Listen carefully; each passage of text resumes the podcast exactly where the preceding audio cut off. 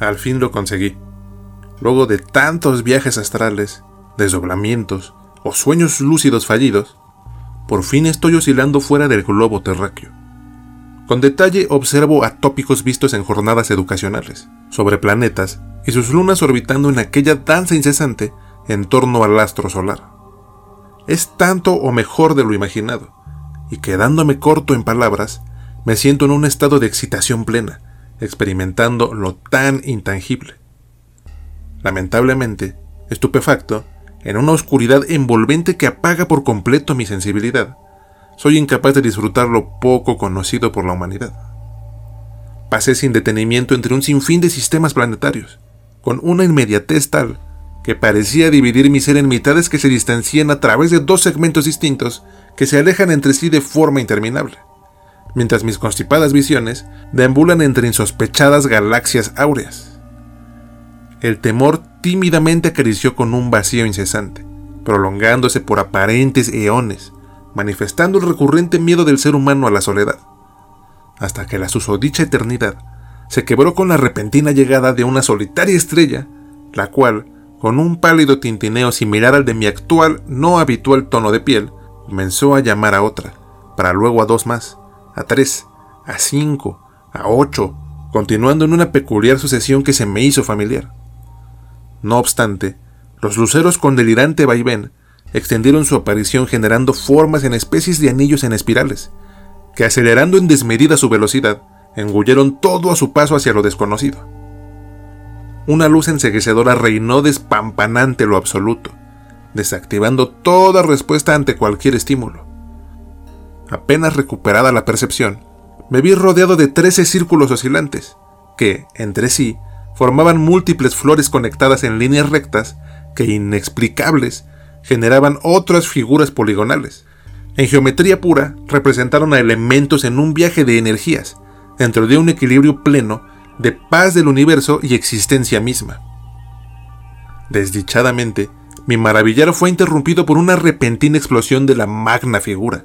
Una potente onda expansiva la dispersó abruptamente, desapareciendo su compleja complexión a través de mí, seguido de la llegada de un inminente temor, que abrazó una rigidez corporal jamás antes sentida. Sin embargo, en un nuevo vacío del infinito lienzo púrpura, otra curiosa secuencia en espiral que recordaba a conchas de caracoles, centelleó como ráfagas ante mí, revelando inimaginables sistemas con misteriosos planetas coloridos. De aquellos, logré distinguir borrosas siluetas humanoides, que detenidamente me observaban con un profundo horror evidente, como intentando alertar de un peligro inminente. Súbitamente, me vi sujeto por una descomunal fuerza que me arrastró con violencia por infinidades, en una lucha desesperante que ahogaba la respiración disminuyendo el pulso a extremos que juguetean con la muerte. Aterradoramente descubría una espectral figura blanquecina de alargadas protuberancias que ocasionaba los furiosos torbellinos que devoraban todo a su paso. Pero cuando dificultosamente parecía escapar de la terrible entidad, me incorporé, sintiendo como una estrecha caja me abrazaba con sepulcrales paredes, silenciando mis lamentos ante quienes me enterraron creyéndome muerto. Llevaba unas cuantas semanas trabajando en la morgue local. Y nunca voy a olvidar el día en que tuve que incinerar un cuerpo por primera vez. Lo llevé al crematorio, lo preparé y lo coloqué en el horno. El proceso suele ser un poco tardado, así que lo dejé ahí y me fui a hacer otras actividades propias del lugar. Después de una hora regresé para recoger las cenizas. Entré al crematorio y me detuve ante el extraño olor que llenaba mis pulmones en ese momento. Aquel olor lejos de ser desconocido o desagradable, me resultaba familiar. Pero no sabía de dónde, y tampoco encontraba una explicación lógica para que un olor tan poco común como el de un cuerpo quemado me resultase tan familiar. Quise pensar que tal vez, en algún momento de mi vida, había olido algo como eso sin darme cuenta, algo que por sí mismo tenía todo el sentido del mundo, por muy escalofriante que sonase.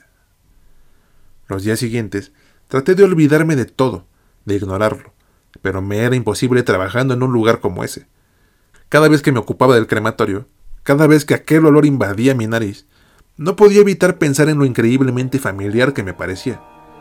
Es como cuando ves un rostro por la calle o en la televisión, un rostro del que estás seguro que ya habías visto, pero no recuerdas dónde, y pasas los días tratando de recordar de dónde conoces aquella cara.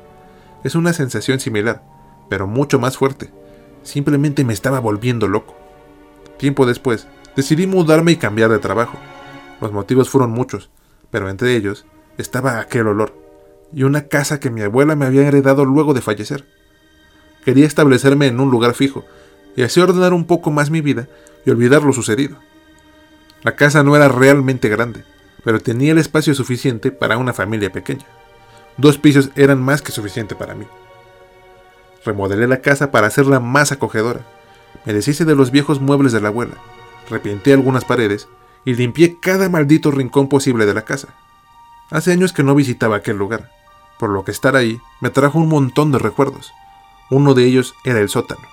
Así que ahí estaba yo, unos años después, frente a esa vieja y descuidada puerta de madera que conducía al sótano. Tomé la perilla y la abrí lentamente, esperando que de la oscuridad salieran muchos más recuerdos que estaban ocultos dentro de mi cabeza. Pero en su lugar, mi nariz y mis pulmones se llenaron con un olor que me resultaba extrañamente familiar. Una enorme sonrisa apareció en mi rostro. Finalmente había recordado todo. La carne que preparaba mi abuela en cada reunión familiar era sin duda la más rica que había comido y olido en toda mi vida.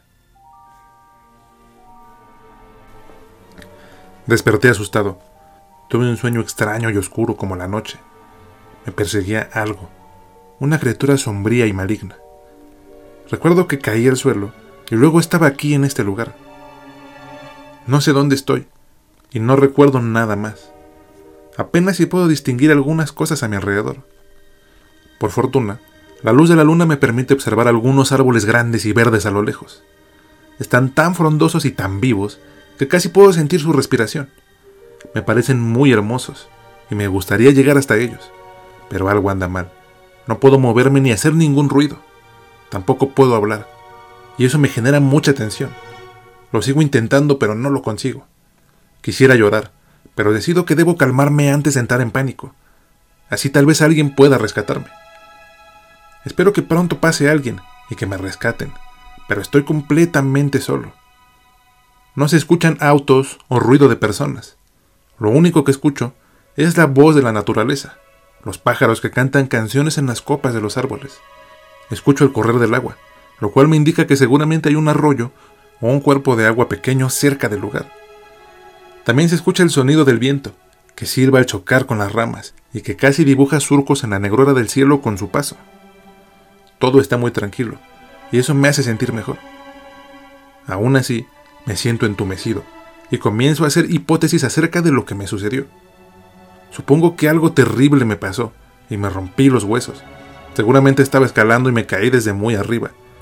Eso explicaría mi cuadriplegia severa. Solo que si estoy en lo correcto, dependo totalmente de que alguien me encuentre. Espero que alguien venga pronto por mí. He perdido la esperanza. Ya llevo aquí mucho tiempo. He visto salir el sol y luego lo vi marcharse otra vez. Estoy muy desesperado. Tanto que estoy considerando profundamente entrar en un ataque de pánico. Pero no tiene caso entrar en ese estado si no te puedes mover, ni puedes gritar o patalear a gusto, ¿verdad? Así que decidí que esperaría más tiempo. A final de cuentas no tengo más opciones. No es como que pueda hacer muchas otras cosas. Ahora estoy genuinamente preocupado. Sé que si pudiera hacer algo gritaría como nunca he gritado en mi vida. Pero dado que no lo puedo hacer, solo me queda esperar. Lo que pasa es que desde hace un rato se escuchan pasos a mi alrededor. Las hojas crujen con el peso de alguien que se mueve errante en este páramo ignoto, y me preocupa que no se acerquen a donde estoy, que no me vean, y con mi cuerpo inútil no puedo avisarle a nadie que estoy tirado en este lugar. No voy a negar que la esperanza volvió a mi alma, pero de pronto logré ver al dueño de esos pasos, y si hubiera podido llorar como bebé lo hubiera hecho, porque lo que se acercó era un animal enorme y negro. Nunca en mi vida había visto algo similar. Era una criatura que caminaba a cuatro patas, muy similar a un felino, pero no lo era del todo. Sus ojos eran de color azul y su nariz era como la de una persona. El miedo comenzó a recorrer todo mi cuerpo. Fuera lo que fuera, me iba a comer o a mutilarme y moriría indudablemente. Lo peor era que se acercaba extremadamente lento y con cada paso que daba me desgarraba la mente. Él lo tenía frente a frente. Definitivamente no era un felino, ni un animal normal. No tenía patas, ni garras, pero sus extremidades como brazos terminaban en manos con dedos largos, y eso me aterrorizó aún más. Ahora estaba tan cerca que solo esperaba sus mordidas engullir mi piel. Cerré los ojos y le pedí al cielo que si me devoraba, que por lo menos lo hiciera rápidamente. Pero no pasó nada. En lugar de masticar mi cuerpo decadente, la criatura se aproximó a mi oído y me susurró con voz calmada. Pobre de ti, hombre desdichado. Dime, ¿aún tienes deseos de vivir o prefieres irte conmigo? Que me hablara fue inesperado, pero sumamente aterrador. Así que como no podía dar crédito a lo que veía, pensé que lo más seguro es que estuviera soñando una desquiciada pesadilla. Aunque su aspecto contrastaba mucho con la calidez de su voz, se sentía reconfortante y pacífica, como cuando una madre le habla a su bebé recién nacido. Quise contestarle y hacerle miles de preguntas. Para empezar, quería saber qué era, porque nunca había visto un ser como ese en mi vida. También quería saber qué me había pasado, porque llevaba un par de días aquí postrado y no sentía ni sed, ni hambre, ni tampoco dolor. Era efectivamente como estar dormido, pero definitivamente algo andaba mal. Por más que lo intenté, no salió nada de mi boca. No pude emitir ni el más tímido aullido. La cosa me vio largo rato como esperando una respuesta, y al no obtenerla, me habló de nuevo. Vámonos de aquí, hombre, sígueme, y te llevaré a donde está la luz. En ese momento caí en un trance muy extraño. No podía ver nada y sentí que me quitaban un gran peso de encima, como si de pronto dejara atrás un rastre imposibilitante. Fue una sensación muy rara, pero fue increíble. Al final logré moverme de nuevo, pude verlo todo de nuevo, con una claridad que no recordaba. Pude sentirlo todo y pude recordarlo todo. Encontraba en un pequeño bosque al sur de la ciudad. Me gustaba mucho venir a escalar y a trotar en las inmediaciones. Mi esposa me decía que era muy peligroso venir aquí solo y sin protección, pero a mí me encantaba hacerlo. Me sentía libre y pleno. Lo único que me hizo sentir feliz es que por lo menos moría haciendo lo que más me gustaba. Me habría encantado despedirme de mi mujer, y me sentí muy triste por ella. Realmente la amaba mucho, y tenía muchas ganas de volver a verla, o volver a tocar su piel, o escuchar su magnífica voz cantándome una canción al amanecer. Pero entendí que era imposible, así que di una vuelta admirando el paisaje del bosque por última vez, y luego seguí a la criatura, quien me miraba como quien observa a un niño pequeño caminando por sí mismo por primera vez.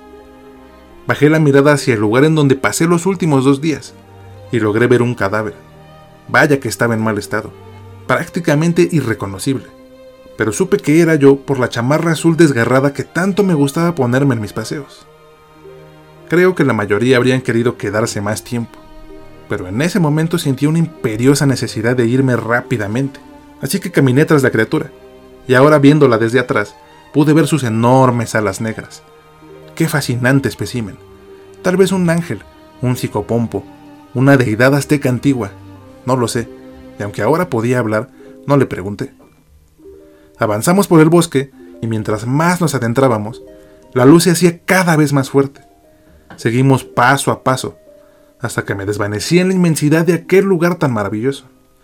La luz me devoró poco a poco, y al final desaparecí de la faz de la tierra.